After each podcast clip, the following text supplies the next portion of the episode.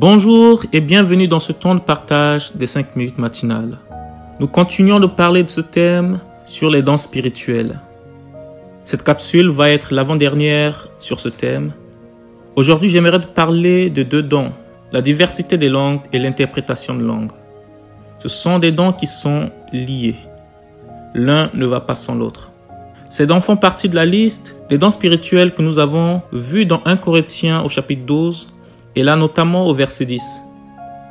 Le don de la diversité de langues est celui qu'on retrouve dans le livre des Actes des Apôtres au chapitre 2 le verset 1 à 11.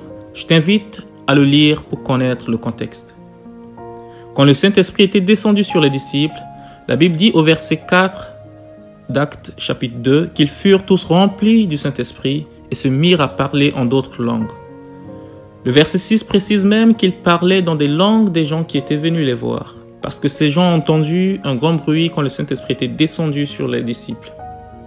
Cela m'amène à donner deux définitions qui me semblent justes de ce don. La première définition est celle-ci.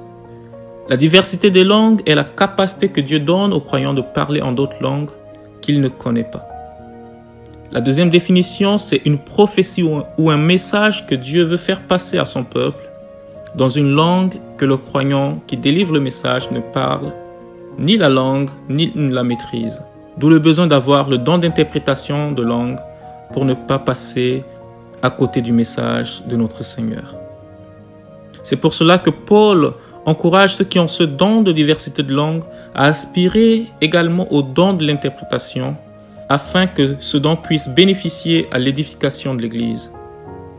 Bien aimé, avant d'aller plus loin, j'aimerais préciser que le don de la diversité de langue n'est pas à confondre avec le parler en langue, qui est un signe ou une conséquence, selon les pentecôtistes, de la manifestation du baptême du Saint-Esprit. Les deux sont des parlers en langue, mais ils n'ont ni le même contenu, ni les mêmes destinataires. La diversité de langue parle aux hommes et à l'Église, tandis que le parler en langue s'adresse à Dieu. Dans le cas de ces deux dons, le croyant saisi par le Saint-Esprit parle mystérieusement dans une langue qu'il ne connaît pas. Autre précision que j'aimerais faire, c'est qu'avoir le don de la diversité de langues ne fait pas de toi un polyglotte. Ce don n'est pas la connaissance sanctifiée d'autres langues. Ce n'est pas la faculté naturelle d'apprendre ou de parler d'autres langues. C'est un don que le Saint-Esprit donne dans une circonstance donnée et pour un but précis qui est, je le rappelle, pour l'édification de l'Église. Cela est pareil pour le don d'interprétation de langue. Ce don n'est pas lié à une connaissance préalable de la langue. Ces deux dons ne sont pas fruits d'un apprentissage. La diversité de langues peut être la faculté à prier ou à louer Dieu surnaturellement sous l'onction puissante de l'Esprit dans une langue inconnue de celui ou de celle qui possède ce don.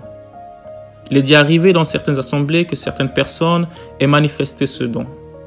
La personne qui parle habituellement que le français, par exemple, va se mettre à prier ou à prophétiser dans une autre langue qu'elle ne connaît pas, mais qui va être interprétée par quelqu'un d'autre dans la salle. 1 Corinthiens 13, 1 parle de cela.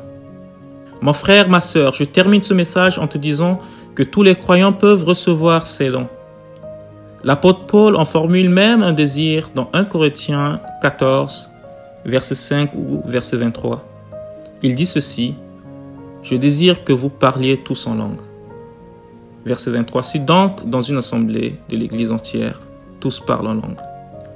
N'oublie pas qu'on a tous une mission qui est celle de peupler le royaume de Dieu. Et en cela, ce don peut être très utile. Car Dieu peut saisir ou peut se saisir de toi pour parler à un peuple non atteint à cause d'une barrière de langue.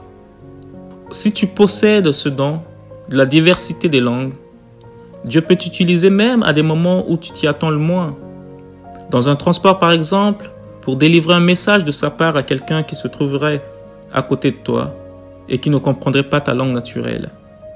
Je prie que le Saint-Esprit t'accorde et nous accorde à tous ce don ou ces dons afin d'être des canaux qu'il va utiliser pour véhiculer son message.